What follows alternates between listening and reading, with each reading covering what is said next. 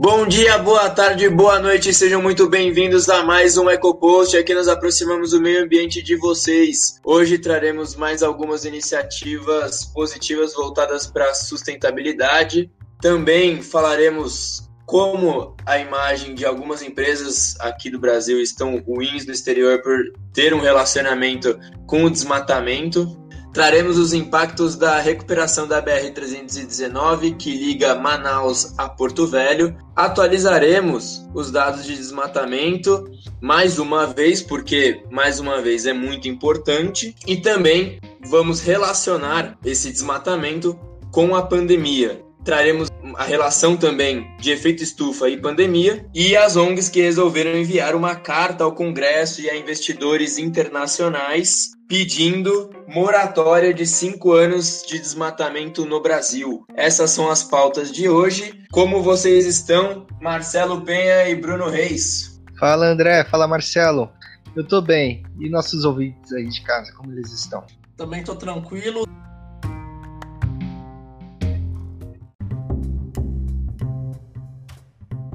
Então, primeiramente, vamos falar de coisa boa. Aqui no Brasil, 224 instituições de ensino do Paraná serão abastecidas com energia solar. É um projeto piloto que entra em operação este ano e ele envolve sete municípios ali do Paraná. Foi necessário para esse projeto um investimento total de mais de 4 milhões e meio de reais e pouco mais da metade dessa grana toda ela veio do programa de eficiência energética da Companhia Paranaense de Energia. E o resto desse investimento ele é obtido pelas prefeituras locais ou por sistema de financiamento nos municípios, que é liberado pela Secretaria do, de Estado de Desenvolvimento Urbano e de Obras Públicas. A ideia é de que em um ano esse projeto alcance 180 municípios do Paraná. E aí atingiria cerca de 5.500 escolas municipais, muito bacana. E aí, assim, né, além da, da própria sustentabilidade, de ser energia, uma energia sustentável, né, uma energia limpa, os estudantes poderão vivenciar de perto essa mudança, né, e acompanhar essa conscientização pelas energias renováveis. E também a gente vê esse crescimento da energia solar no Brasil, economicamente, né? Só em 2020 agora gerou mais de 37 mil empregos aqui no Brasil. O que eu acho mais interessante, André, é justamente os jovens, as crianças crescerem ao lado dessa energia, porque justamente essa convivência é, é, é pura conscientização. E aí, andando nessa linha de notícias boas, a Prefeitura de Fortaleza ela acabou de lançar um programa, né, Fortaleza Mais Verde, que ela deve começar neste mês mesmo de agosto, implementando duas novidades. A primeira são corredores cicloviários verdes, né? Bem legal. São ciclo, ciclovias ciclofaixas que já existem, que serão arborizadas. A ideia é fazer uma faixa por mês e serão plantadas 3 mil árvores de diversas espécies e a segunda iniciativa da Prefeitura de Fortaleza é a instalação de microparques urbanos. Mesmo sendo pequenos, né, com 100 ou 200 metros quadrados, eles vão trazer um alívio aí para tal é, em termos de arborização né, e também de sustentabilidade, porque você traz o público para usufruir desse espaço arbóreo e, e, poder aproveitar e fazer atividade física, entre outras coisas, né? O objetivo é instalar esses espaços de conscientização ambiental também, né? incluindo redes de saúde, educação pública, fazendo um link comunitário, né? Inclusive, André, Fortaleza já tem demonstrado uma conscientização ambiental maior com uma série de projetos, como o Uma Criança, Uma Árvore e o árvore na calçada. Inclusive, calculam que atualmente a cidade tem 18 metros quadrados de espaço verde para cada habitante. E uma pesquisada rápida nos mostra que sua população é de mais de 2 milhões e meio de habitantes. Bem bacana esse projeto e a gente viu é, nessas últimas semanas que está tramitando né, um projeto é, federal que prevê o plantio de uma árvore para cada criança nascida na cidade. É um projeto federal, está na Câmara do, dos Deputados agora. O projeto chama-se Projeto Nasce uma Criança planta-se uma árvore. E aí é opcional pro, para os pais é, da criança que nasceu no hospital público. E enquanto isso, eu só queria fazer um comparativo básico aqui com a nossa. que nós aqui somos de São Paulo, né? É, agora, Bruno, a gente tem ouvinte, inclusive, do, do Reino Unido já teve gente que ouviu nos Estados Unidos e também na Irlanda. Estamos internacionais. Então, só para eles saberem aqui sobre São Paulo, a prefeitura, em pleno ano de eleição, em ano de pandemia, em ano de aumento na quantidade de moradores de rua, e quando hospitais municipais precisam de infraestrutura, a prefeitura simplesmente cimentou todo o Vale do Anhangabaú, que era uma área verde bastante bacana no centro, rara. Cara, foi muito feio o que fizeram, meu. Gastaram uma grana, entregaram um serviço muito feio. É, é, você, você, olha o antes e o depois e você acha que o depois é o antes. Tipo... Mas é isso mesmo, é isso mesmo. Eu queria contar um pouquinho para vocês como é como a, a imagem né, de grandes empresas aqui no, no Brasil estão ruins no, no exterior por conta do, da relação com o desmatamento aqui no Brasil, né? E também é uma notícia positiva, porque mostra que os, tanto os investidores lá de fora quanto algumas organizações estão se preocupando com isso. Então, a JBS ela começou a sentir um impacto na, da reação de investidores de empresas por conta da sua abordagem é, para o desmatamento. Então, o que está acontecendo? Ativistas ambientais do Greenpeace eles estão planejando pressionar a Tesco, que aí eu vou explicar para vocês. A Tesco ela é uma rede de supermercados britânica que está sendo pressionada a cortar vínculos com a JBS por conta do desmatamento na Amazônia. Então, assim, embora uma pequena porcentagem das importações de carne bovina do, do Reino Unido ela venha da região amazônica, é, a Tesco é uma grande cliente da, da produtora é, de aves que chama Moy Park e da processadora de suínos que chama Tulip. Essas duas empresas elas são controladas por uma empresa que é dos Estados Unidos, que a majoritária é a JBS. Ou seja, basicamente a JBS que comanda essa empresa, que comanda essa a processadora de suínos e a produtora de aves lá da, do, do Reino Unido. E essas, por sua vez, mandam uh, os seus produtos para a Tesco, né, que é, a, é, essa rede de supermercados britânica. Essa, a Tesco está sendo né, pressionada pela, pelo Greenpeace para deixar de, de, de, de receber esse, essa carne, essas, essas carnes, tanto de suínos quanto de aves, dessas produtoras, por conta da relação com a JBS. E aí a gente tem também a, a resposta da Tesco, que ela diz que é injusto visar uh, as empresas nas quais a JBS comprou participações recentemente, é, enquanto a varejista, a JBS, né, tem um relacionamento de 40 anos com os fornecedores. O Greenpeace ele, ela acusa a, a Tesco de não combater o desmatamento, tendo adiado a sua promessa de desmatamento zero de 2020 para 2025 e a Tesco ela respondeu dizendo que apoia a campanha para acabar com o desmatamento e que vai continuar sim trabalhando com as empresas, né, trabalhando com a JBS e com a, quer dizer, com a Moy Park, com a Tulip, que são comandadas pela JBS, né? Só para a gente saber, essa Moy Park e a Tulip, elas também elas fornecem carne para outras grandes redes de supermercado ali da Europa.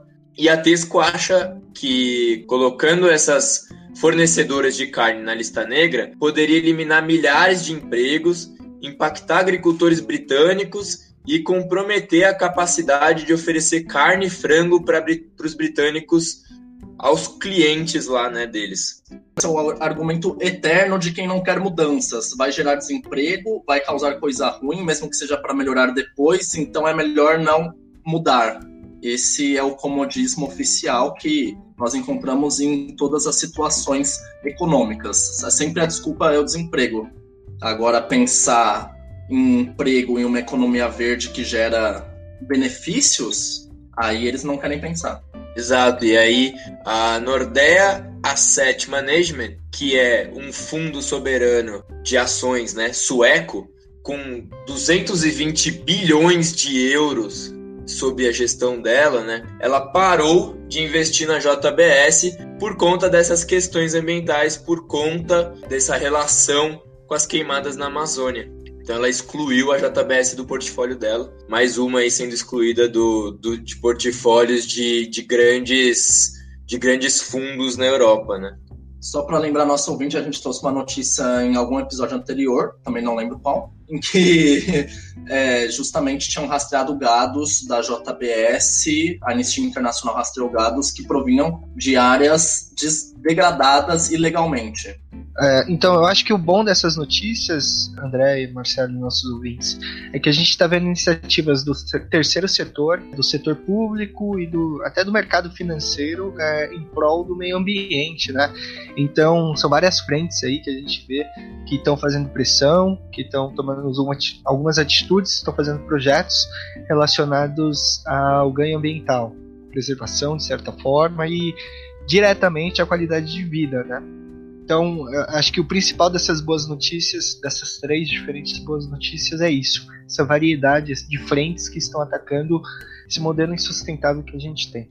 Só para ninguém falar que a gente está sendo injusto com a JBS, eu vou dar aqui o, a resposta da JBS é tudo isso, né? Ela se diz comprometida com o fim do desmatamento em toda a sua cadeia de suprimentos e que está na vanguarda do setor em medidas para melhorar a rastreabilidade da cadeia de suprimentos no Brasil. É, quando não se tem rastreabilidade, realmente se começa a, a começar a estar na vanguarda.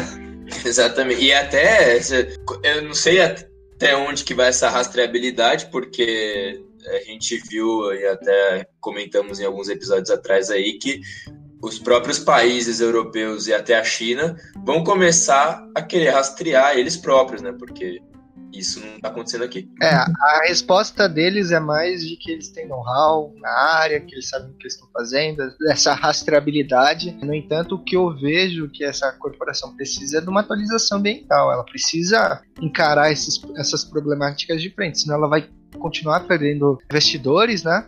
vai ser tratado assim. É, cada vez mais a gente está se conscientizando, os consumidores estão selecionando aí é, opções mais sustentáveis, então ela tem que se atualizar. Não é a gente ambientalista que está falando isso, né?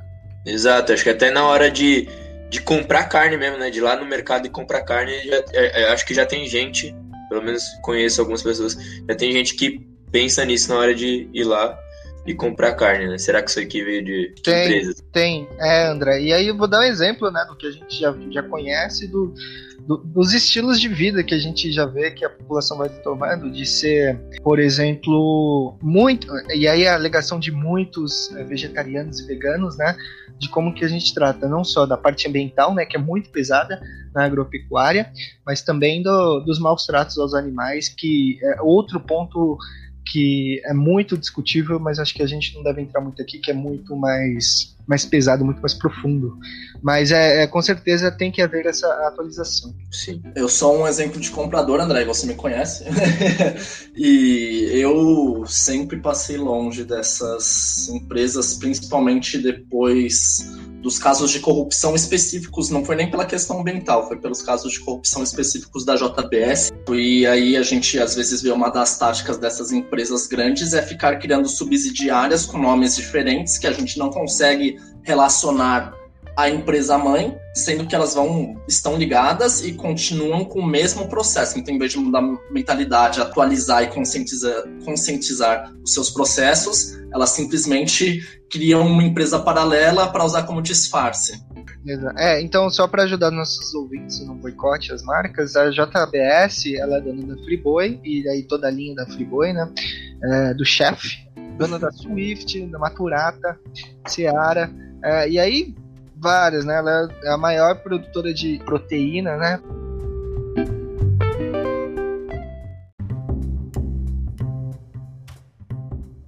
Muito bem, meus ouvintes. E tem uma questão ambiental muito problemática que muitos provavelmente não ficaram sabendo, porque ela está razoavelmente encoberta, que é o caso da estrada BR-319. Então, a BR-319 é uma rodovia federal de 885 quilômetros quadrados, construída entre 1968 e 1973, durante a ditadura militar, e abandonada em 1988. Ela liga Manaus a Porto Velho, que é no meio da floresta amazônica.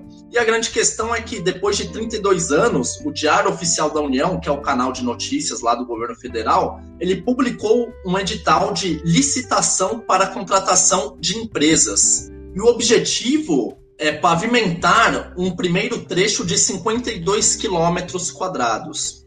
Sim, o governo federal quer recuperar a via, quer fazer essa revitalização através da pavimentação, isso está gerando muito debate. O projeto está sendo levado pelo Ministério da Infraestrutura e pelo Departamento Nacional de Infraestrutura de Transportes, o DNIT, DNIT, né? Primeiramente, o próprio Ministério Público Federal questionou a legalidade dessa ação da, de promover o edital de licitação, falando que não se tem estudos ambientais o suficiente para o projeto. Mas vendo que essa, isso não adiantou muito, isso se seguiu, nós tivemos uma denúncia na revista Science.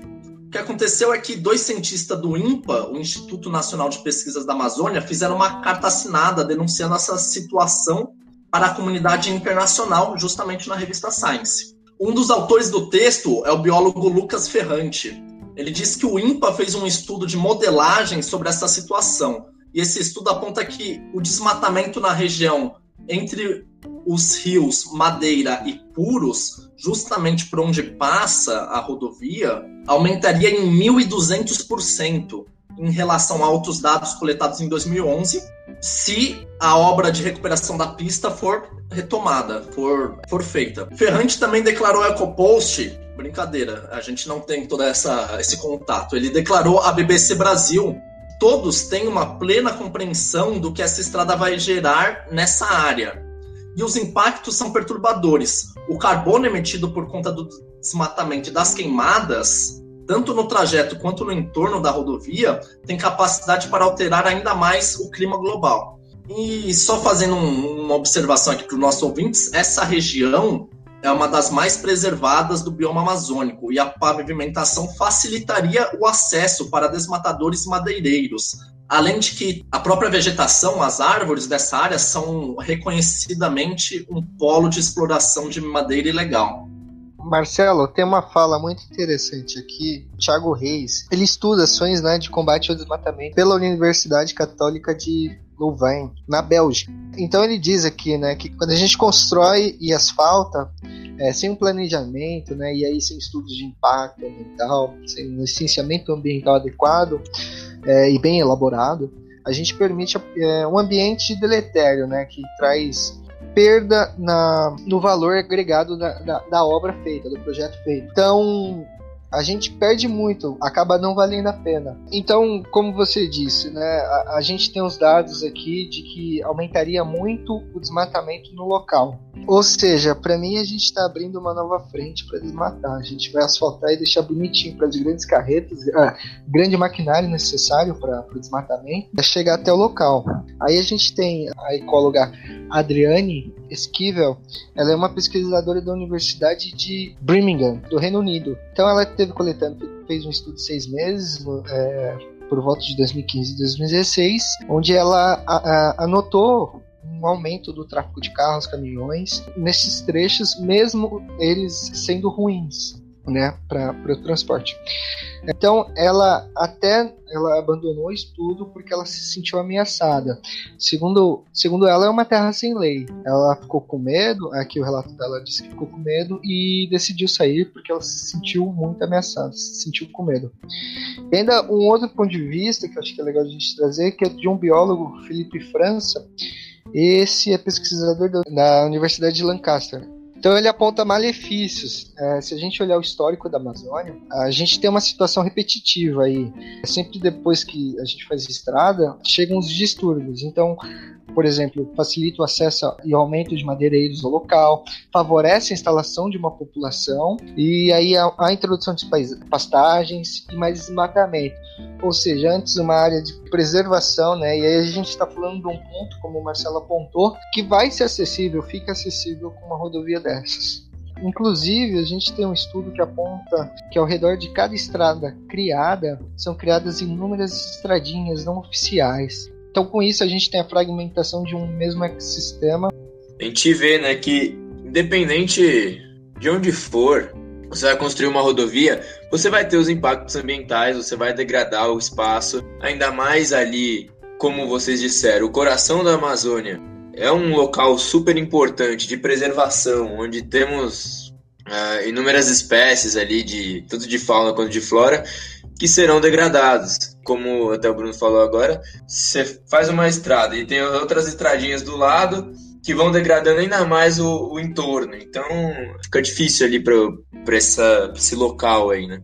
Só fazer uma observação também é que muita gente acha que obra, estrada é sinônimo de desenvolvimento, mas não é bem assim. Muitas vezes gera um baixo valor agregado nos serviços do entorno. Também é um mito que nós vimos muito aqui em o que pessoal, os políticos prometem é obra, obra também tinha a velha campanha do Maluf, rouba mais faz, sendo que as obras são justamente uma maneira de facilitar a corrupção e o superfaturamento, principalmente em lugares que elas não são necessárias. E isso foi provado também com a Lava Jato, ultimamente, né? Mais do que comprovado. Mas vamos voltar à situação.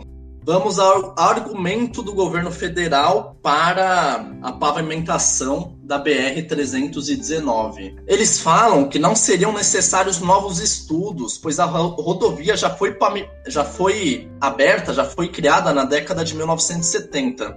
Só que, justamente, esses estudos eu imagino que estejam um pouquinho defasados, tipo, por volta de uns 50 anos isso significa que eles precisam ser refeitos porque muita coisa mudou, menos a mentalidade, pelo que me parece. Um exemplo é a tecnologia usada, utilizada e o avanço do desmatamento, além de que a via deixou de ser trafegável, porque ela está largada desde 88, ela está largada há 30 anos, imagina só.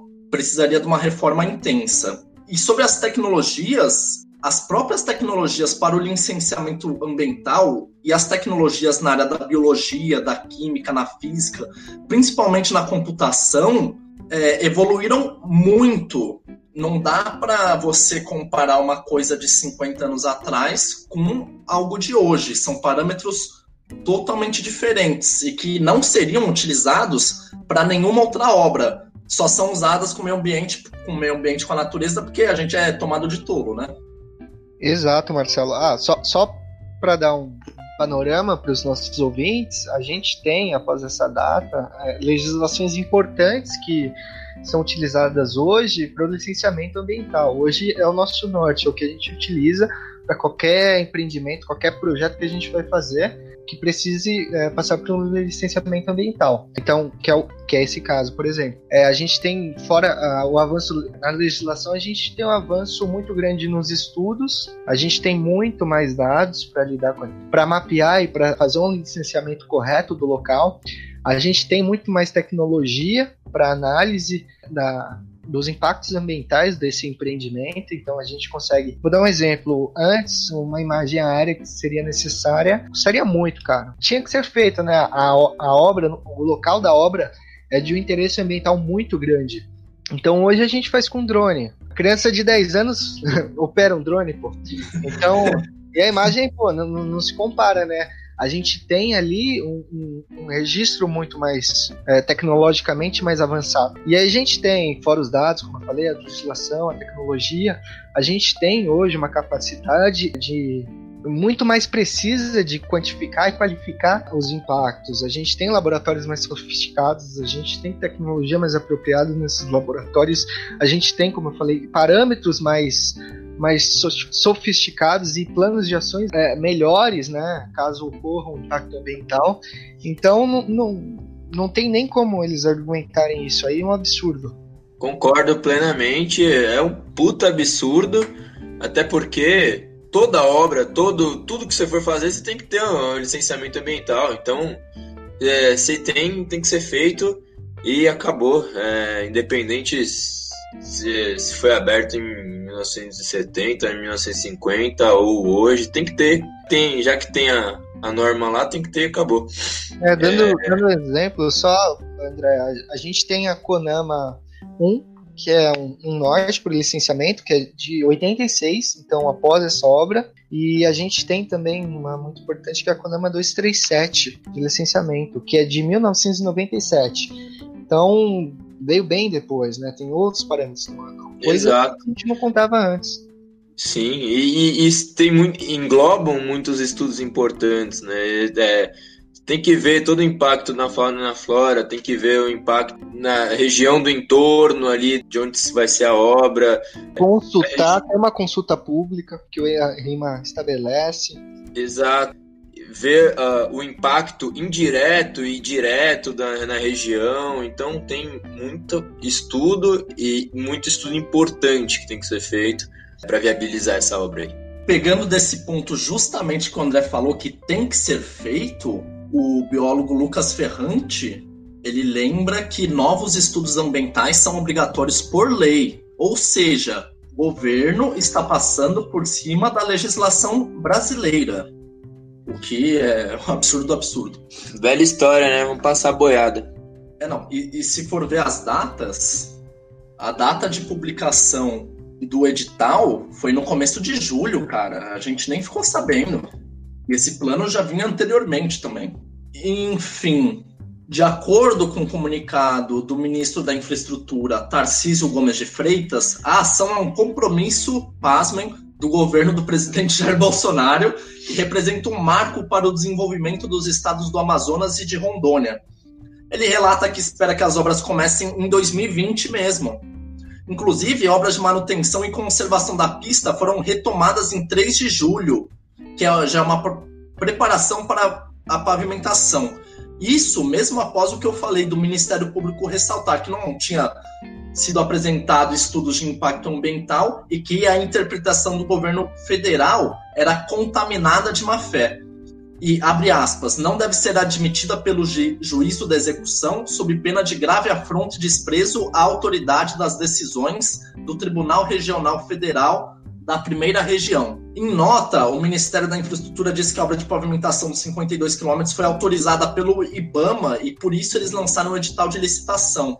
E diante do atual desmonte e militarização de órgãos ambientais, eu particularmente não sei no quanto eu confio nessa autorização do IBAMA, que tá um órgão que está sendo envenenado por dentro. É, Marcelo, e o que a comunidade local acha? Tiago França, como citei assim, consultou a população indígena e ele traz alguns relatos, né? Segundo a população, essa, essa obra ela vai atrair invasores, então ela vai prejudicar a sua comunidade local deixar mais acessível, né? E eles falam também que, que, gostariam de ter sido consultados quanto à obra. Inclusive, tem uma nota dos indígenas da região amazônica que eles dizem, né, que os garimpeiros eles trazem drogas, desunião e malefícios em todos os sentidos. E que é comum uma, uma comunidade ser ameaçada.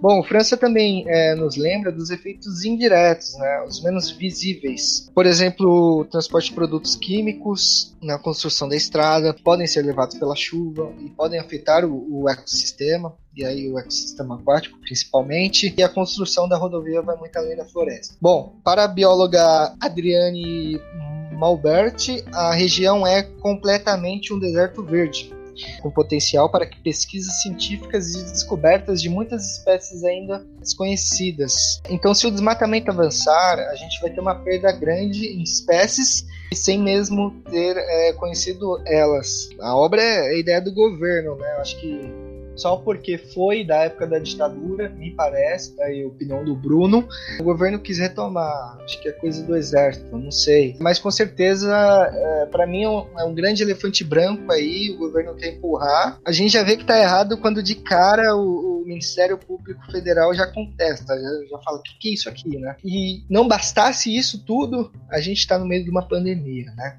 A gente está contabilizando quando que vai, quanto que vai ser a perda do nosso PIB está em torno de 5,5%.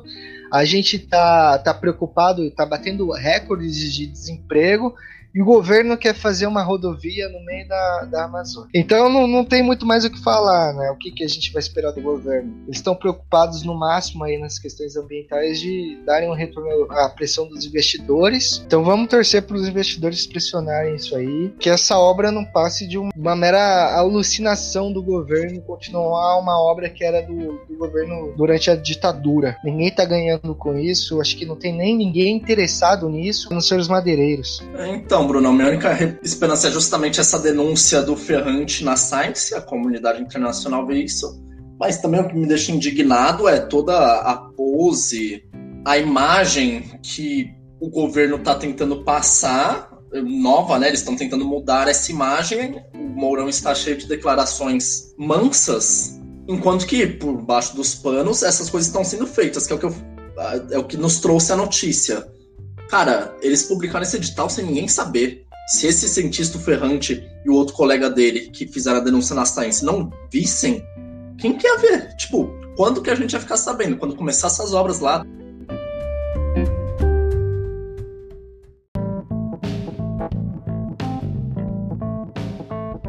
Muito bem, e falando de uma estrada que vai causar desmatamento, nós vamos atualizar rapidinho os dados de queimadas aqui do Brasil, a começar pela floresta amazônica. Como sempre, os dados são do INPE, Instituto Nacional de Pesquisas Espaciais. É, entre agosto de 2019 e julho de 2020, então contabilizando um período de um ano, os satélites encontraram 9 mil quilômetros quadrados da vegetação amazônica devastados. E é um aumento de 34,5%, praticamente um terço, pouco mais de um terço, em relação ao mesmo período do ano passado, quando foram registrados quase 7 mil quilômetros quadrados. E que também foi um ano de aumentos mas a quantidade atual é absurdamente grande, mais até do que o normal. Só para os nossos ouvintes terem uma noção, 9 mil quilômetros quadrados de desmatamento, que é o dado mais atual, é uma área seis vezes maior do que o estado de São Paulo. Ou, para os nossos futebolistas de plantão, essa área desmatada nesse um ano é igual à área de 1 milhão e 200 mil campos de futebol. E não estilo Vila Belmiro, não, esse é um campo de verdade. É, é mais pro Itaquerão, né? É, um, um, um negócio grande, poderoso. é, só que tem um porém, né? Esses dados foram coletados pelo DETER lá, que nós já comentamos, que observa áreas com marcas de devastação. Só que é uma análise mais, digamos, superficial. Falta análise do, do sistema PRODES, uma, a sigla para o Projeto de Monitoramento do Desmatamento da Amazônia Legal por Satélite que são divulgados no segundo semestre de cada ano. Acontece que esses dados do PROD são mais acurados, são mais corretos, e os ambientalistas alertam que, historicamente, eles não só confirmam, como revelam um aumento das áreas de desmatamento divulgados pelo DETER. A expectativa dos especialistas é de, que o PRODES revele uma área de cerca de 13 mil quilômetros quadrados que teria sido desmatada, né? ainda está para ser revelado. Isso daria muitos campos de futebol a mais, não? 13 mil quilômetros quadrados seria um recorde na última década. A taxa mais alta oficial é de, antes disso, né? É de 2008, que seriam 12.911 quilômetros quadrados na gestão Lula, que também, né, não tinha um comprometimento. Só para deixar claro o apartidarismo aqui.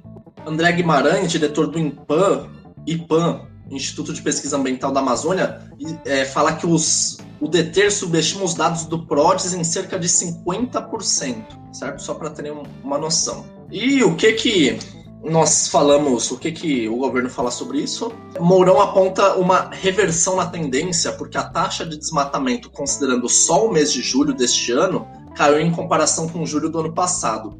Porém, para o Márcio Astrini, secretário executivo do Observatório do Clima, não há motivos para celebrar. Ele fala que é claro que o desmatamento está fora de controle no Brasil. Ele fala que desde o início do governo Bolsonaro nós temos um aumento de cerca de 30% nos alertas de desmatamento todo mês.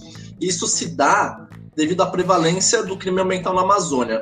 E ele também vai além, ele fala que é uma situação inédita no Brasil ter dois períodos consecutivos de aumento do desmatamento na Amazônia. a única coisa que explica essa situação são as ações do governo federal. Bolsonaro é o primeiro presidente, desde a redemocratização do país, a promover o desmatamento da Amazônia e a invasão a terras indígenas, nas palavras de Astrini. E, só trazendo essa visão bacana, que concorda com tudo que nós falamos em todos os episódios sobre desmatamento. E para concluir com aquela chave de ouro, temos a observação de Sueli Araújo, especialista senior em políticas públicas do Observatório do Clima. Abre aspas. Quem lucra com o aumento do desmatamento é o desmatador ilegal, o grileiro, o investidor no garimpo sem controle que explora trabalho escravo Se quisesse controlar o desmatamento, e essa realmente não parece ser a intenção, o governo retomaria o plano de prevenção e controle do desmatamento na Amazônia e reforçaria a atuação do IBAMA e outros órgãos ambientais, no lugar de gastar dinheiro com a atuação teatral das Forças Armadas. Então, é o que a gente falou, a atuação teatral das GLOs, da Garantia da Lei e Ordem, e também, e eu acho importante que isso que ela ressalta, com o trabalho escravo. E por falar em reforçar a atuação do IBAMA, nós trouxemos é, recentemente que vai haver um corte de gastos e tem uma notícia mais recente falando que esse corte de gastos vai ser refletido no número de helicópteros usados para sobrevoar todos os biomas do Brasil, não só o amazônico. Então, atualmente, eles têm seis helicópteros para vigiar todo esse bioma, o que dá mais ou menos é, cerca de três vezes o estado de São Paulo. Então, cada helicóptero tem que sobrevoar, em média, três vezes a área do estado de São Paulo. A redução vai ser para quatro helicópteros a partir de fevereiro do ano que vem, que é quando acaba o contrato, o contrato dos helicópteros. Vai ser um novo contrato com quatro helicópteros. E eles vão ter que sobrevoar uma área equivalente ao estado do Pará. É, que dá mais ou menos aproximadamente 1 milhão e 250 mil quilômetros quadrados. Isso é um país, né? O cara é. um helicóptero por um país, né? O Brasil é, então, é um, quase um continente. E ainda assim o governo diz que está tomando ações para combater o desmatamento. Só, só para a gente ter uma noção dessa diferença, o, três vezes o estado de São Paulo dá 750 mil quilômetros quadrados aproximadamente, tá?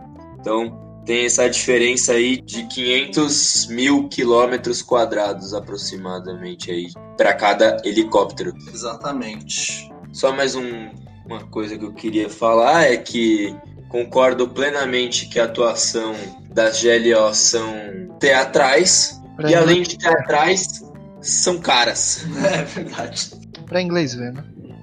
Eu vou aproveitar um gancho. É, o Marcelo falou do Pará. Para atualizar os nossos ouvintes sobre o desmatamento na Amazônia, dentre os nove estados que compreendem a Amazônia Legal, o Pará ele ocupa o topo do nosso ranking de desmatamento. É, e isso nos últimos 12 meses. Então a gente trouxe nos últimos programas sobre o desmatamento, sobre como ele está aumentando no Pantanal, sobre como vem batendo recordes na Amazônia e o estado que onde isso mais ocorre é o Pará. Então foram derrubadas, para a gente ter uma noção, 2.909 km de floresta nesse período, no período de um ano. Então, proporção, né, fazendo a proporção do Marcelo, uma área que é quase o dobro da cidade de São Paulo. Olha que absurdo. E indo mais a fundo nos dados, dos 10 municípios que mais desmatam na Amazônia, seis ficam no estado do Pará. E, aí, mais a fundo ainda, que, que é o pior, é, o avanço no desmatamento em terras indígenas é outro ponto que preocupa no estado. A terra indígena Apitereuá, e aí desculpa a minha pronúncia, é, foi, a, foi o principal alvo dos desmatadores.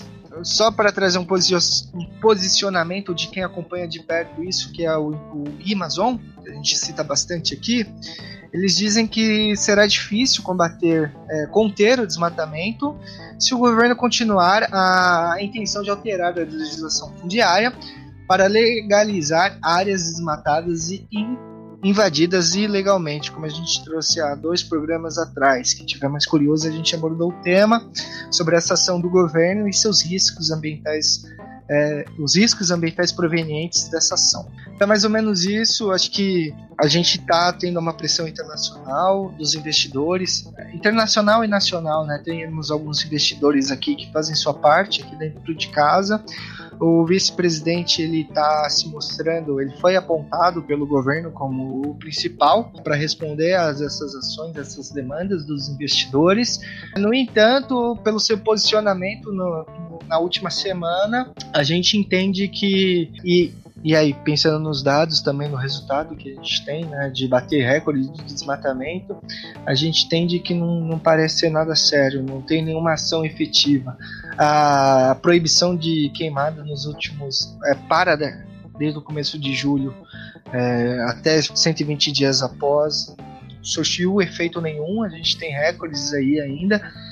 É muito triste eu ter que trazer isso que está acontecendo no Pará. Acho que é uma perspectiva da gente analisar por estado também que é importante. Cara, é um absurdo você decretar 120 dias sem desmatamento algum e a gente continuar batendo recorde de desmatamento e de, e de queimadas. Cara, era mais fácil não decretar, né? Eu acho que os, os grileiros e os pessoal que desmata aí, eles se sentiram desafiados, né? Eu acho na hora na hora que foi decretado, não é possível. Eles devem ser muito competitivos. Eu, eu acho que não é isso, não. Acho que o governo faltou combinar com os russos, né? É muito foi. Fácil. Muito fácil. Ah, não, não, ninguém desmata 120 dias. Eu vou continuar destituindo todo mundo do, do Ibama. Eu vou tirar helicóptero, vou tirar tudo que eles têm para fiscalizar mas ninguém ninguém desmata em 120 dias, tá bom? Por é. favor, gente. Voltem depois que eu tiver desmontado tudo. É. Exatamente. Combinou com os russos. E tá preocupado com os amigos. E outro ponto feio demais aí nisso tudo é o Ricardo Salles passando a bola aí pro, pro Mourão aí, dizendo que o Ministério do Meio Ambiente tem nada a ver com desmatamento, né? Que é tudo parte do Mourão aí, que o Mourão que tá à frente disso, mas ele tirando dele da reta, né? Não, é, é, é, é, muito cômico. O cara é ministro do meio ambiente. Tem um ministério para isso, tá ligado? Aí queria trazer um pouquinho para vocês agora, é, saindo um pouquinho da, da Amazônia. A gente vai pro bioma do Pantanal. Todo mundo deve estar tá vendo aí, nossos ouvintes deve estar tá vendo muita notícia aí de, de queimadas e de desmatamento aí no Pantanal. Trouxemos alguns dados anteriormente e agora eu queria só atualizar isso para vocês. É, o desmatamento continuou, mesmo com a proibição né, dessas queimadas, como já falamos aqui, e trata-se de um recorde histórico, o maior desde as medições do INPE, quando começaram a ser feitas, né, lá em 1998. Os dados do INPE, eles também apontam uma seca na região histórica também. O Rio Paraguai, o principal formador do Pantanal, ele atingiu o menor nível em quase cinco décadas. Enfim, foram 1.684 focos de queimada em julho deste ano contra 494 do ano passado, ou seja, um aumento aí de quase 1.200 focos de queimada. Mais de três vezes. Exato. E aí, o antigo recorde era de 2005, com 1.259 focos, né? Então a gente bate mais um recorde. Se tivesse Olimpíadas hoje, a gente estava bem, cara. Parabéns aos envolvidos, né? Acho que é muito difícil. Parabéns. E aí, eu acho até que. É, lembrando. das políticas, né? Exato. E aí, lembrando ao nosso ouvinte que nós temos aqui o selo EcoPost de indignação como já demos o primeiro episódio, né, na questão do saneamento aqui no Brasil, estamos colocando o selo hoje, mais uma vez neste programa, o selo de indignação com esses dados terríveis de desmatamento e pior ainda com a atuação é, do governo frente a tudo isso. Tem um aspecto importantíssimo aqui, né, que é por conta dessa da seca, né, também. Bom, no atual contexto do coronavírus, pandemia, né, a falta de água se dá e aí a região fica mais seca, o ar fica mais seco também. E aí só piora a situação, né, trazendo problemas respiratórios, é, principalmente aí para os integrantes dos grupos de risco aí também. Aumenta a taxa de mortalidade.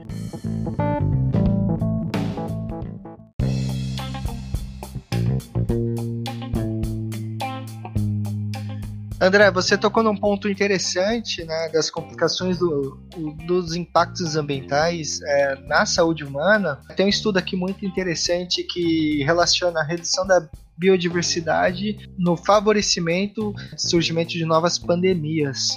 Esse estudo foi feito pela Universidade Brown. Ela estimou que entre 1980 e 2010 o número de surtos epidêmicos de doenças infecciosas infecciosas triplicou. Então, a transformação de milhares de hectares de terreno selvagem em terras de cultivo tornou mais provável o salto a humanos de, de, de novas doenças. Então, ainda não está claro, não está muito claro esse risco, mas quando a terra é transformada para cultivo, é, há o favorecimento de espécies mais acolhedoras para micro-organismos que podem causar doenças em pessoas. A ideia é de que o vírus que provocará a próxima grande pandemia está no interior de alguma espécie exótica como o pangolim, em uma selva remota.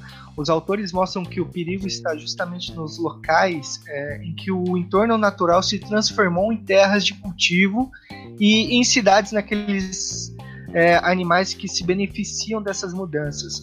Eu vou fazer um link com o coronavírus, por exemplo. Era um vírus que já estava presente nos morcegos, então com as caças, né? E aí lá na China, a gente, é, o, o homem acessou a esse vírus que antes estava só na natureza e aí chegou no mundo todo e causou todas essas mortes. Então é mais ou menos relacionado a isso e a a utilização de terras antes que, é, que antes eram de terreno selvagem, né, é, virando em terra de cultivo. A gente deixa mais acessível é, espécies que antes, espécies mais acolhedoras para é, micro-organismos que podem causar doenças em pessoas, como eu disse. Bom, é um, é um estudo muito assustador. É, ele diz que nos próximos anos o aumento da população é, ele continuará, né? E com isso a gente tem a necessidade de transformar as, as terras e os riscos é, dos vírus eles passam é, de animais, como eu disse, do coronavírus, por exemplo, para humanos. A gente tem, é possível, claro, reduzir esses riscos, mas é, é esses riscos, mas a, a gente tem, por exemplo, um melhor acesso à saúde, é, investimento em moradias de qualidade e boa infraestrutura. Então, com isso, a gente tem a possibilidade de redução dos riscos né, dessas novas pandemias. Um fator que pode agravar ainda mais o risco de pode aumentar o risco de novas pandemias, além do desmatamento, é o comércio com animais selvagens. Né? Se a gente regularizar isso e procurar inspecionar isso, é, trazer mais próximo, né, deixar mais visível, a gente tem é, isso como uma estratégia de redução à probabilidade de novas pandemias. Então, todos os anos, dois novos vírus que antes só infectavam animais passam a infectar os humanos. E aí a gente pode ter um, um desses vírus sendo tão agressivo quanto o coronavírus ou mais. Exatamente, Brunão. Aí, continuando né, nessa discussão de desmatamento é, relacionado com a pandemia e epidemias, né? De acordo com o médico sanitarista Gonçalo Vecina, que foi já presidente da Anvisa, o, o bioma da floresta amazônica abriga quantidades imensas de diferentes vírus que poderiam levar a outras epidemias como esta que estamos vivendo. Um dos vírus, que é, é chamado de sabiá, ele é mortal e terrível, segundo Gonçalo Vecina. É, se ele pular para cá, nós vamos encontrar com ele ali na esquina. Então, a próxima epidemia, com o nível de agressão que nós estamos fazendo ao meio ambiente, já está a caminho. Temos que estar cuidando disso desde agora, é, nas palavras de Gonçalo Vecina. Então ele, ele explica né, que nós devemos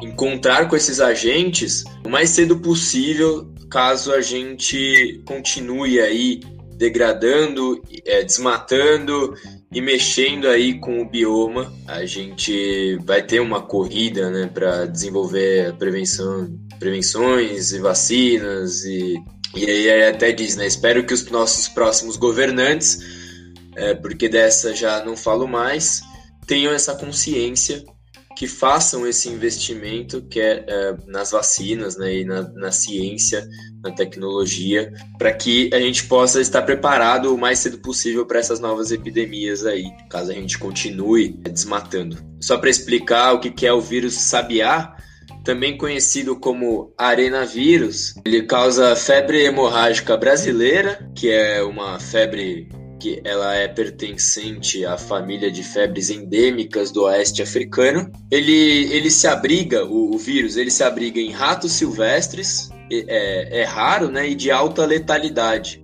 E aí ele reapareceu no Brasil em janeiro deste ano, em São Paulo, 20 anos depois do primeiro caso registrado. E foi um, um morador de Sorocaba que vivia em uma área rural. E ele acabou falecendo. E aí o Gonçalo explica é, e deixa muito claro que o Covid-19 veio da China, o coronavírus veio da China, porque a China invadiu onde o morcego vivia. Ele diminu é, eles diminuíram o espaço do morcego e do vírus, além de caçarem né, o animal. Então o vírus pulou de um bicho para outro, né? É, até chegar na gente, até chegar nos seres humanos, que também é outro bicho, né? E enfim, é, fica aí essa reflexão de que toda vez que a gente mexe aí na, no território onde não devemos mexer, a gente acaba se deparando com coisas que podem não ser boas pra gente também. Né? E é interessante que os vírus, eles seguem uma coisa instintiva que é sobreviver. Eles só querem viver. Não adianta a gente ficar xingando o vírus, falando que a culpa é dele, que ele é um assassino. Ele não é assassino, ele não tá fazendo nada. Ele só tá ali na dele, na verdade. Ele, ele, ele já existia há milhões de anos e e vai continuar existindo. É, como ele, como o Marcelo falou, é, a questão dele é sobreviver e aí ele vai passando de corpo para corpo, de bicho para bicho, como disse Gonçalo. O, o importante é a gente não invadir o território deles. Vou aproveitar, André, e, e mostrar a importância. E aí, não só para proteger a fauna e a flora, mas aí para proteger a gente também, né? Aí tá a importância do estudo ambiental. A gente consegue mapear as espécies, consegue identificar. Lembrando da, da, da adaptabilidade genética dos vírus, né? Eles vão se adaptar e vão contagiar quem estiver no ambiente deles.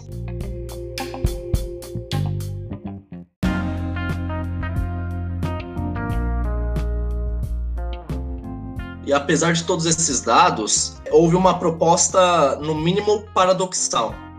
A questão é que há muitos e muitos anos atrás, em 2019, foi aprovado pelo Congresso o PPA, o Plano Plurianual e nesse plano, nós tínhamos a meta de reduzir em 90% o desmatamento ilegal até 2023. Para quem não sabe, 2023 é daqui três anos. E nesse plano também fala que o objetivo é acabar com todo o desmatamento ilegal até 2030. Tá um pouquinho parecido com o saneamento. Só que isso já estava bem estabelecido desde 2019. E a questão aqui, o nosso ministro do Meio Ambiente, o nome mais citado no EcoPost, e não de modo afável, Ricardo Salles, e o seu Ministério do Meio Ambiente, ele fez uma nova proposta que substituiria essas ideias, essas propostas do plano plurianual. E isso deu muito debate, porque o texto fala um pouquinho diferente. E nessa diferença tem coisas importantes. No novo ofício, com a nova proposta, a ideia é proteger 3,9 mil quilômetros quadrados até 2022. Ou seja, quase 4 mil quilômetros quadrados até 2022. Mas o problema é que isso não é nem 0,1% da área da floresta amazônica. Também não é nem um terço da área desmatada entre agosto de 2018 e julho de 2019. Além disso, ou seja, é uma área insignificante. Além disso, proteger áreas, ele fala com esse termo, proteger áreas significa tornar uma certa região de preservação, daquela forma que nós comentamos no episódio passado sobre o nosso especial de áreas de preservação. Só que isso não significa impedir queimadas e desmatamento. E esse é o pulo do gato. Então, o objetivo dele seria camuflar, não fazer um combate direto contra o desmatamento e as queimadas. E aí nós temos os comentários de Márcio Astrini, que é o secretário executivo do Observatório do Clima. Abre aspas. O objetivo de proteger áreas, seja ele qual e como for, coisa que o ministro Ricardo Salles não explica no ofício como será feito, não é equivalente e não pode substituir o objetivo de diminuir desmatamento e queimada ilegal. São coisas diferentes. O que o ministro fez foi tentar abandonar a meta de redução de 90% do desmatamento. Ainda bem que essa mudança de proteger áreas, essa diferença aí no ofício foi bem observada e não passou batido. De acordo com Tasso Azevedo, coordenador da ONG Map Biomas, abre aspas, é só um desvio de atenção. Querem eliminar uma meta e criar outra que não tem nada a ver com a anterior.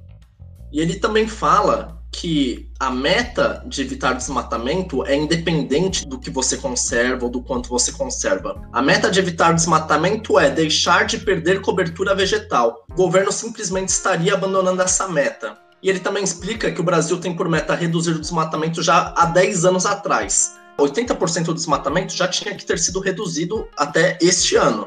O desmatamento tinha que ser menor que 3.900 km quadrados. Porém, neste ano, o valor desmatado será o triplo disso. Inclusive, voltando a falar um pouquinho da proposta, quando pediram para o Ministério do Ambiente explicar os indicadores usados aí nessa nova proposta, eles não responderam. Sempre falamos aqui, ele tentou passar boiada, tá muito claro isso. Mas enfim, depois de uma ampla repercussão, o Ministério recuou com essa proposta. Só que ele não recuou por consciência, por pura boa vontade, não. Ele foi pressionado pela área técnica do Ministério da Economia. Então, mostra que eles estão mais preocupados com a imagem e com as críticas do que pela própria consciência, certo? Então, o ofício do Salles atual vai valer, só que com a meta anterior que já tinha sido feita pelo PPA, o Plano Plurianual aprovado ano passado. E o que isso significa? Isso significa principalmente uma mudança nas responsabilidades, porque o que foi aprovado pelo Congresso ano passado, a responsabilidade exclusiva para evitar, para combater o desmatamento era do Ministério do Meio Ambiente. O novo texto do Salles, agora a responsabilidade para alcançar a meta é compartilhado também com os outros ministérios, como o da Agricultura, da Justiça, o da Defesa, o da o Ministério da Infraestrutura e outros também. E só para deixar claro o tamanho do buraco em que as questões ambientais estão aqui no Brasil, eu preferiria nem comentar, mas isso existe. O ministro do Meio Ambiente estabeleceu que os membros das comissões e reuniões serão só representantes do governo. Os membros da sociedade civil que fazem esse elo entre o governo e a população antes podiam participar normalmente, mas agora eles não vão mais poder. Eles terão reuniões específicas nas quais os funcionários do governo vão poder convidar os agentes ou entidades ou órgãos civis. E isso só faz eu me questionar o que será discutido, quanto será revelado para esses representantes, para esses órgãos. É uma decisão que dificulta o interesse e o acesso da sociedade civil. E o pior é que, além dessas reuniões específicas, os convidados não terão direito ao voto como tinham antes. Então, ao meu ver, é um crime de transparência e um crime também que afasta a política da sociedade civil. Num momento em que nós se fala tanto, que se pensa tanto em democracia participativa, está se usando ferramentas no sentido contrário. Marcelo, muito interessante. Eu queria reforçar alguns pontos aqui. Por exemplo, para que, né, a gente continua colocando metas e metas e metas que a gente não vai cumprir, que a gente já sabe que não vai cumprir, então para que definir essas metas, né? Isso eu acho um absurdo. Eu acho até que teria que ter um órgão fiscalizador dessas metas, se tá se vai ser cumprido, se não vai, e se não for, multa de alguma forma, ou, ou tem que ter algum, algum agravante aí, que se faça de punição para quando não for atingido essas metas, porque, pô, se você está se comprometendo a chegar na meta, você tem que fazer, né? Então, não adianta a gente ficar colocando meta nas coisas, como a, como a do saneamento, que o Marcelo citou, e não cumprir. E saber, o pior é colocar a meta sabendo que não vai cumprir já, é pior ainda. Então, isso é uma coisa que a gente tem que se questionar. Outra coisa, a gente tem que tomar muito cuidado com números e com termos usados aí na politicagem, né? É o que o Marcelo falou. O SAIS coloca um termo, proteger áreas, que é abrangente, que é um termo. E não quer dizer que você vai realmente combater o desmatamento afinco, né? Que essa, essa não vai ser seu objetivo principal. Ele coloca um número de proteger 3,9 mil quilômetros quadrados até 2022.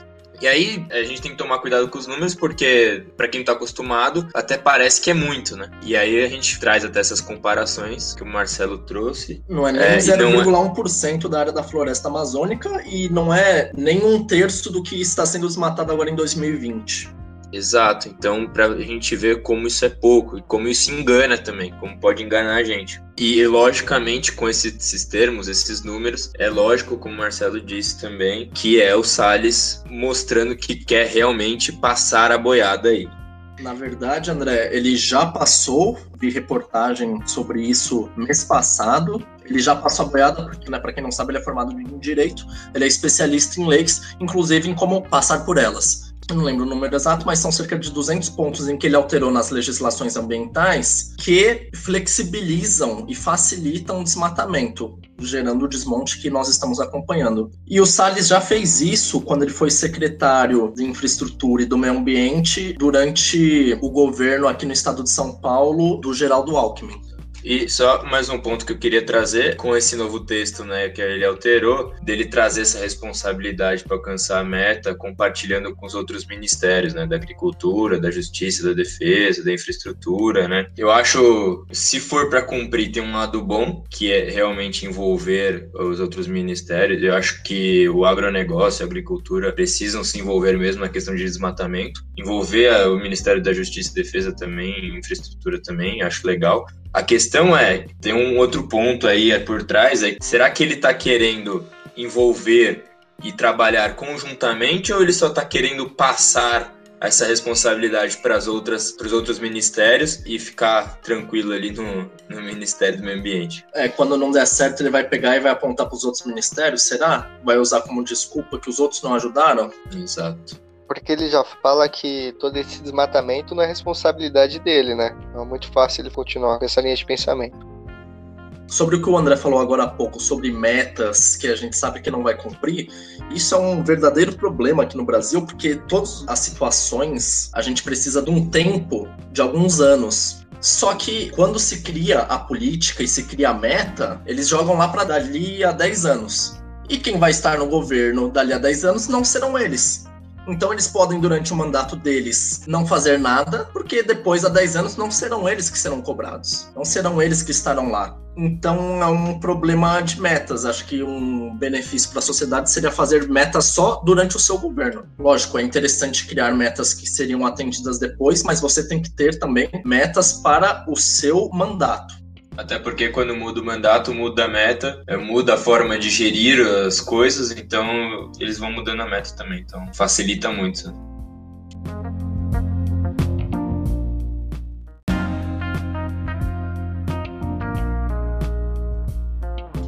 André, Marcelo, queria trazer aqui para os nossos ouvintes é, uma contrapartida de todas essas notícias que a gente vem trazendo ao longo da semana sobre uma ação das ONGs. Então, um conjunto de ONGs, cerca de 62 organizações, elas se juntaram e formularam uma carta para ser enviada ao Parlamento Europeu e a investidores é, internacionais que estão aqui no Brasil. Mas por quê? Qual que é o conteúdo dessa carta? Né? Qual que é a notícia boa?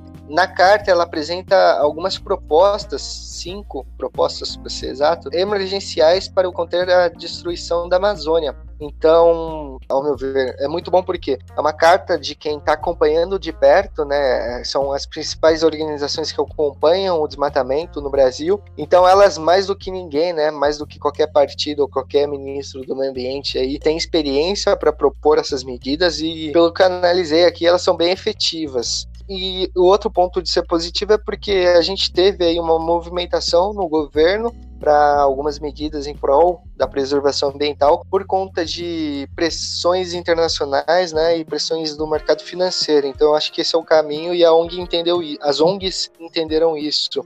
Do conteúdo da carta, a gente tem como principais ações: primeiro, uma moratória de cinco anos de desmatamento ilegal na Amazônia. É, então, a gente está falando de prolongar né, o prazo de não desmatamento na Amazônia. Outra ação importante é a reestruturação do IBAMA, ICMBio e FUNAI, três órgãos ambientais importantíssimos aí para controle, para identificação, para estudos e para fiscalização nas áreas onde a gente tem esse desmatamento e essa perda ambiental. Então, como a gente vem apontando aí durante os programas, como o Marcelo trouxe há pouco, há uma série de medidas aí que o governo está fazendo e está trazendo, mudanças de leis, reestruturação em órgãos ambientais, restrições e cortes orçamentários que vão desestruturando esses três principais órgãos. Então, a reestruturação é muito importante. A gente entende que o governo hoje, é, por conta de toda a, a, desestruturação que eles vêm fazendo, eles estão carentes hoje de órgãos ambientais que consigam combater todo esse desmatamento que vem batendo recorde atrás de recorde. Então ele está colhendo o que ele plantou e agora é que ele mais precisa, né? Então ele fez isso, vem, veio fazendo isso e hoje a gente tem esse resultado e não tem ninguém para conseguir abafar toda essa fúria e tudo isso que eles plantaram, né? Bom, outro ponto importante a gente tem o endurecimento aos crimes ambientais. Aí, por exemplo, grilagem, desmatamento ilegal, roubo de madeira, garimpo, pecuária e mineração ilegal. Então, esses são crimes de quem está interessado no desmatamento, né? De quem está ali contribuindo para esses números assustadores que a gente vem trazendo. Então, o endurecimento, principalmente para essas penas, eu acho que vai ser bem efetivo também. Outro ponto é o bloqueio de bens dos 100 maiores desmatadores da Amazônia. Eu não entendo porque a gente não fez isso antes. Parece que é conivência, né? E aí a gente tem a demarcação das terras indígenas, que hoje a gente tem um governo que não respeita as terras indígenas. A gente tem também a titulação dos territórios quilombolas, muito importante também, tanto quanto nas questões indígenas. Por último, criação de 10 milhões de hectares em unidade de conservação. Ah, 10 milhões de hectares, que absurdo. Não, cara, a gente vem desmatando aí e não podemos ter um número menor. Então, a notícia é muito boa porque, como eu falei, de quem está acompanhando de perto, de quem sabe o que faz, é, e não é uma pessoa falando, né? São 62 ONGs. A gente tem aí um caminho que ela está tomando por conta da, como eu falei, da repercussão que a gente teve internacionalmente e da pressão internacional que resultou em um mínimo esforço do governo. E é positiva porque alguém está fazendo alguma coisa, né? Fora do governo, alguém está vendo tudo isso que está acontecendo e já mapeou, já identificou os problemas e já, já apresentou a solução. Então, se o governo quiser fazer, ao meu ver, eles vão ter que ser humildes, vão ter que olhar essas medidas e se implementar uma, para mim já tá bom, né? Mas todas elas eu acho que vão ser bem efetivas. Entre outras organizações, né? 62 no total. E a gente pode ver que são organizações com credibilidade, né? Que tem, tem bastante corpo aí para fazer esse levantamento e esse, essa carta. Então, espero que tenha um resultado, porque a gente já tem um material bom aí dessas medidas a serem tomadas. Bom, Brunão, é mesmo uma notícia boa. Acho que, bom, alguém tem que fazer alguma coisa e a gente tem que reivindicar aí essas ações aí e pedir pro governo ser mais sério nisso, né? Porque às vezes eles falam, tá bom, vamos, vamos, vamos acatar as suas, as suas propostas, vamos reestruturar os órgãos. E aí acaba que eles vão destruindo mais ainda sem a gente perceber, né? Então a gente tem que ficar de olho nisso. Outra coisa é da criação de 10 milhões de hectares de unidades de conservação. É o mínimo que poderia se fazer, até porque no último episódio a gente já viu a importância dessas unidades de conservação para o Brasil, não só para o Brasil, né, para o mundo. E aí, só para o pessoal saber, existia, existe né, um plano de ação para prevenção e controle de desmatamento na Amazônia legal, que ele, na verdade, ele foi desmontado no governo atual, né? E, e essa carta pede a retomada imediata desse plano de ação. Segundo Márcio Astrini, né, que é o ele é o secretário executivo do Observatório do Clima aqui no Brasil, todas as medidas elencadas na carta são factíveis. Algumas delas são inclusive obrigações constitucionais que o governo não está cumprindo, e alguns desses pedidos já constavam no plano de prevenção e controle do desmatamento que foi enterrado aí pelo, pelo Bolsonaro, né? A gente saber que além de ser uma obrigação, do governo, tem coisa aí que é obrigação do governo, tem coisa que já estava proposta e foi enterrado pelo governo, e as ONGs estão pedindo a retomada disso, e que seja uma retomada séria, né? É isso aí, André. Como, como você falou, tem que ser feito de forma correta, né? Exato. Só, só para apontar um ponto importante aqui, também pedido deles, das ONGs, né? Essa moratória de cinco anos de desmatamento ilegal na, na Amazônia, né? É um, é um ponto que acho saiu muito até nos jornais como principal ponto pedido aí pelas ONGs. E isso seria a proibição de qualquer desmatamento na Amazônia por no mínimo, por cinco anos no mínimo, tendo exceções para ações de subsistência de populações tradicionais, indígenas, quilombolas, né? é, agricultura familiar, planos de manejo, obras de utilidade pública e de segurança nacional. E aí eu me pergunto se isso já não é feito hoje, né? É, então, a lei fala mais ou menos isso. Com o que, que é permitido e o que não é. Eles basicamente estão reforçando isso para no mínimo cinco anos. A reestruturação é extremamente importante, porque são esses órgãos que fazem a fiscalização ambiental e como a gente também trouxe, eu, eu, acho que eu comentei no episódio anterior, no especial de área de conservação, a fiscalização é importante justamente para quem só pensa no próprio umbigo, que infelizmente a maior parte, principalmente de quem detém o poder e os grandes latifúndios. Agora, endurecimento das penas aos crimes ambientais, hoje em dia os caras, às vezes, de vez em nunca, pagam uma multa e fica por isso. Então, quando é fácil, né, fica tranquilo. Mas no fim, tudo que essa carta aponta é muito exato e muito verdadeiro.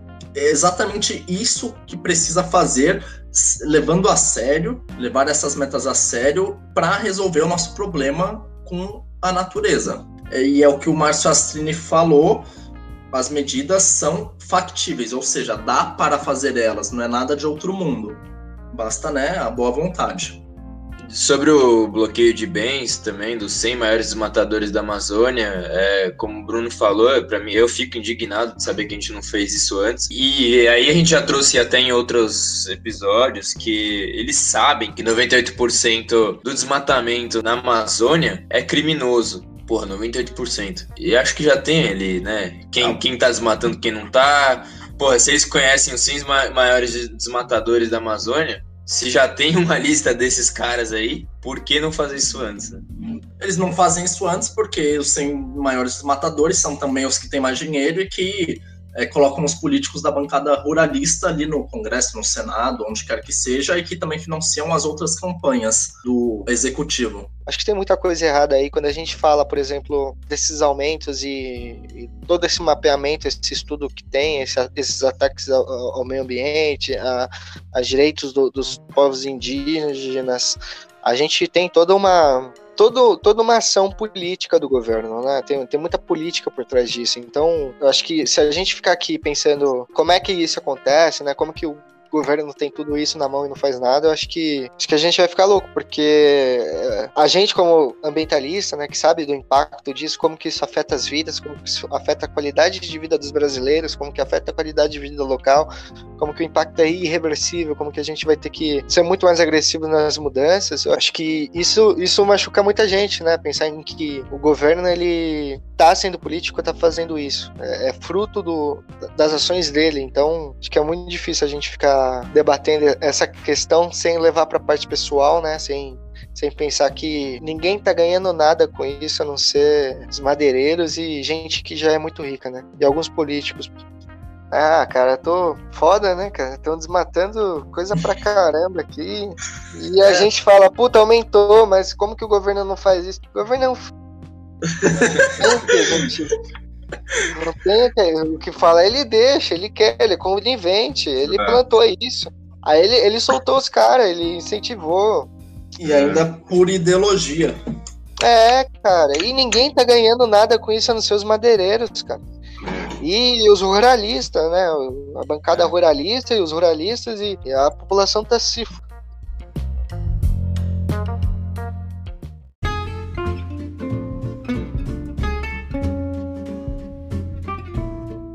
Caminhando para o final, apesar de nós termos muitas ideias boas ideias sustentáveis aqui, com energia sustentável nas escolas, o projeto Cada Criança Nascida, você pode ter a opção de plantar uma árvore, e a pressão na JBS, iniciativas muito importantes e bacanas.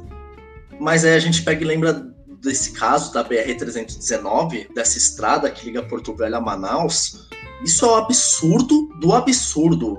Como a gente falou, contraria leis, é o próprio governo indo contra suas leis, contra leis anteriores ao atual mandato. E isso é uma coisa assim desprezível, nojenta, e não tem nenhum motivo. E uma das afirmações lá para se levar esse projeto é de que era uma das promessas do governo Bolsonaro. E aí, aqui, desculpa, mas não tem como deixar a política de lado quando a motivação é política. Se era uma das promessas do governo Bolsonaro, então se trata de política. O governo Bolsonaro fez muitas promessas, principalmente na área da economia, dentre elas a privatização. E o que, que aconteceu recentemente? O que, que está acontecendo na verdade? Vários secretários aí trabalham no Ministério da Economia estão saindo porque ele não está cumprindo com a promessa. Então, no final, ele faz um monte de promessa, assim como outros governos também fizeram, mas faz um monte de promessa e só corre atrás daquilo que é do interesse dele naquele momento. Porque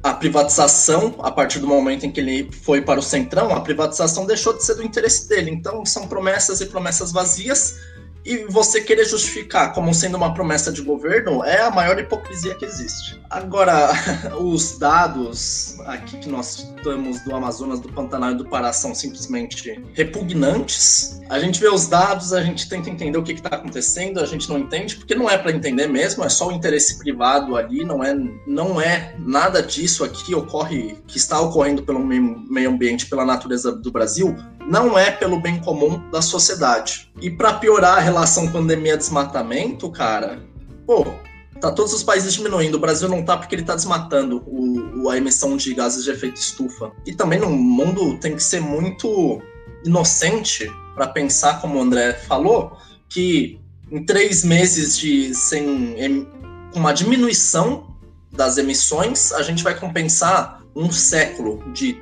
emissões constantes e crescentes. É muita inocência, ingenuidade e, e talvez otimismo também. um otimismo ilusório, falso. E, e, mesmo com tudo isso, nós temos o nosso ministro tentando passar boiada, como sempre.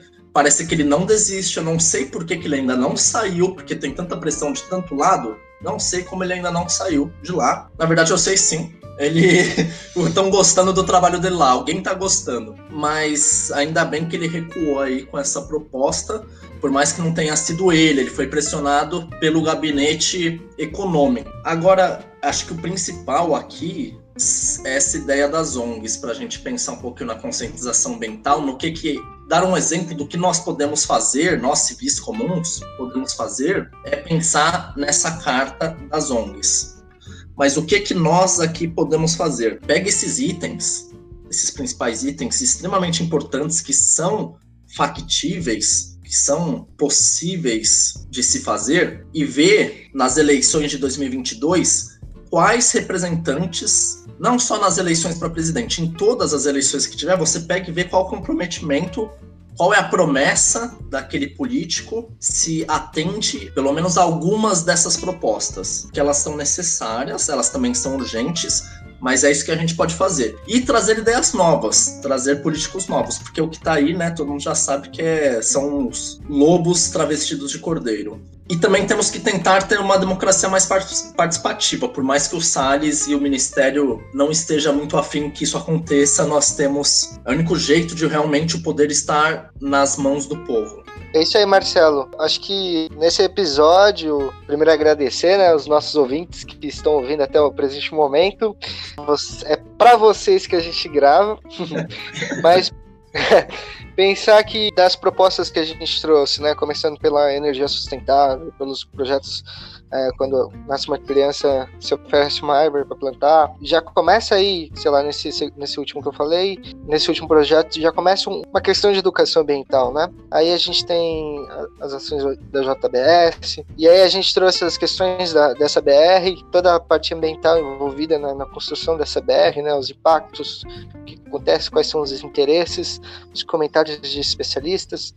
Uh, a gente atualizou aqui os dados sobre desmatamento no Amazonas, Pantanal no Pará, né? Qual a relação a gente pode ter das, das, futuras pandemias com o desmatamento que é feito, o efeito estufa nessa pandemia, né? Por último, agora que a gente falou um pouquinho do, das ações do nosso ministro do Meio Ambiente das ONGs, acho que com isso a gente, eh, eu queria, para os ouvintes que estão até o presente momento, ressaltar, né, é, que, ele, que ele pense agora, né, dessas ações, de todas essas notícias que a gente trouxe, né, quando, quando vier, por exemplo, as boas ações que uma empresa faz ou que uma, é, o setor público ou o setor privado faça, é, avaliar, né, o, o impacto profundo na parte ambiental. Então, como que isso vai impactar na educação ambiental, como que isso vai impactar na qualidade de vida, sei lá, no mínimo que seja, na utilização correta dos aspectos ambientais, né? E aí eu falo dos recursos hídricos, por exemplo, na disposição dos resíduos, como que essas ações vão impactar profundamente, né, superficialmente, né, onde a gente não consegue né, não consegue ver muito bem na parte ambiental. Então, acho que a gente foi bem a fundo, quem quem acompanha até agora conseguiu é, acompanhar com a gente essa análise, e eu queria dizer né, é, por que, que eu tô falando tudo isso, né? Queria dizer que a gente não consegue falar da parte ambiental, de todas essas notícias relacionadas ao meio ambiente, a gente relaciona ao meio ambiente, sem falar de causas, né? A gente sempre está falando aqui de causa e efeito. Quando a gente fala dos efeitos, a gente sempre vai procurar causa. e aqui a gente tem causas má administração, ou uma empresa que fez alguma coisa errada, ou a gente tem boas ações vindas de instituições que estão inconformadas com a atual situação, a gente tem ministro que já declarou que quer passar boiada, a gente tem promessas de campanhas, então todas essas causas geram uma consequência. E é por isso que a gente sempre vem, vem aí puxando para o governo, puxando as instituições ambientais, né, o que está acontecendo, e, e, tentando apresentar aqui coisas boas também, contrapartida, né, buscando notícias boas para mostrar causa e efeito. E aí, finalizando aqui meu comentário, queria que os ouvintes levassem pensamento aqui, né? quais são as suas causas e quais são as suas consequências, seus efeitos, relacionando o que, que você faz no dia a dia e quais são as consequências.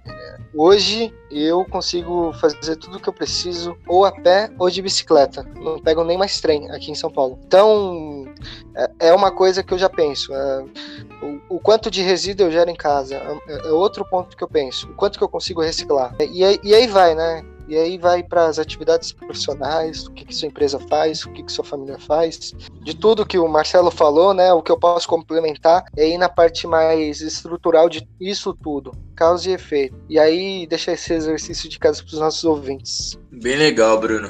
Concordo em gênero, número e grau com vocês dois. Aí eu só queria complementar até essa proposta para os nossos ouvintes é, de fazer realmente esse exercício, porque é, não adianta a gente ficar falando mal aqui do governo, não adianta a gente ficar, porra, os caras não estão nem aí pro desmatamento, querem desestruturar os órgãos, tudo, e a gente aqui na nossa casa é, não fazendo a nossa parte também. Então, façam esse exercício, tanto de pensar no, nas consequências de tudo que vocês fazem e também é, no que vocês podem fazer para melhorar a situação, né? E, e fazer esse exercício de realmente ver não só o, o, impacto causado na micro escala, mas na macro escala também, né? Em todas as das nossas ações. Porque como a gente vem teclando aqui muito, todas as nossas ações ao longo do tempo impactam muito na sociedade. E aí, hum, falando mais agora do programa com em si, eu acho que as coisas boas aí, as coisas que a gente traz, cara, são, são legais. A gente, a gente tem que ver que pelo menos tem gente tentando fazer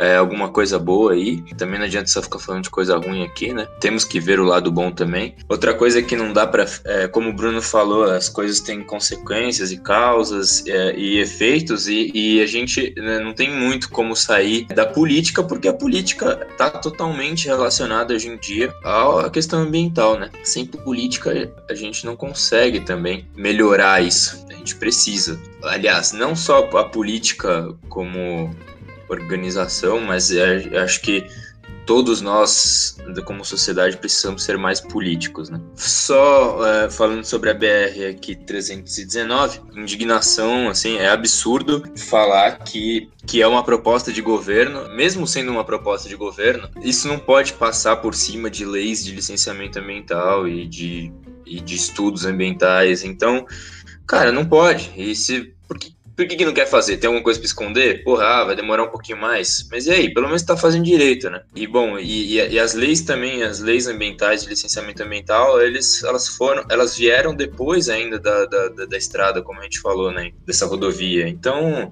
ela precisa passar por esse licenciamento, ela precisa passar por esses estudos, independente de ser um, uma proposta de, de uma proposta do governo, uma proposta de quem até pode, podia ser do Papa, não importa, tem que passar, tem que passar pelo licenciamento ambiental é, correto. Mas que bom que temos coisas boas também. E que bom que tem gente pressionando também é, agora as ONGs. Pelo menos a gente, a gente precisa estar mais próximo, fazer mais pressão e, como o Marcelo disse, entrar numa entrar numa democracia participativa, se fazer presente ali, estar próximo do que está acontecendo, reivindicar as nossas nossos direitos, como até o Márcio Astrini aí falou, né? São obrigações constitucionais algumas daquelas propostas emergenciais das ONGs. Então, porra, se é obrigação constitucional tem que ser feita. É nosso direito ter, é direito ter e acabou. É igual o artigo 225 da Constituição, que dá direito a gente a, a um meio ambiente equilibrado e correto. E obriga né, o, o Estado a cuidar disso e, e da educação ambiental. Então, a gente precisa ficar de olho e precisa reivindicar mais essas coisas. E precisa fazer essa parte também. Eu só queria também colocar em xeque esse licenciamento ambiental lá de, de 1968, porque né, o governo militar também fazia o que queria, a gente não sabe quais eram as bases deles, nem que órgão que fez essa esse licenciamento. E outra parte importante é justamente que exemplo que você dá para seus filhos, para seus netos, para os seus sobrinhos, sobrinhas. Eu tô sendo tio de primeira viagem e descobri que o que eu fizer minha sobrinha vai imitar, cara. Ela realmente imita, ela copia. Porque aquilo que falam, o, o, exemplo é o que mais ensina, parece, por quem não, nunca passou por essa experiência, parece meio distante, mas é a mais pura verdade. Então, imagina ainda dos pais que têm uma maior influência ao longo de anos. E é exatamente isso que se chama educação. Por isso que nós precisamos da educação ambiental.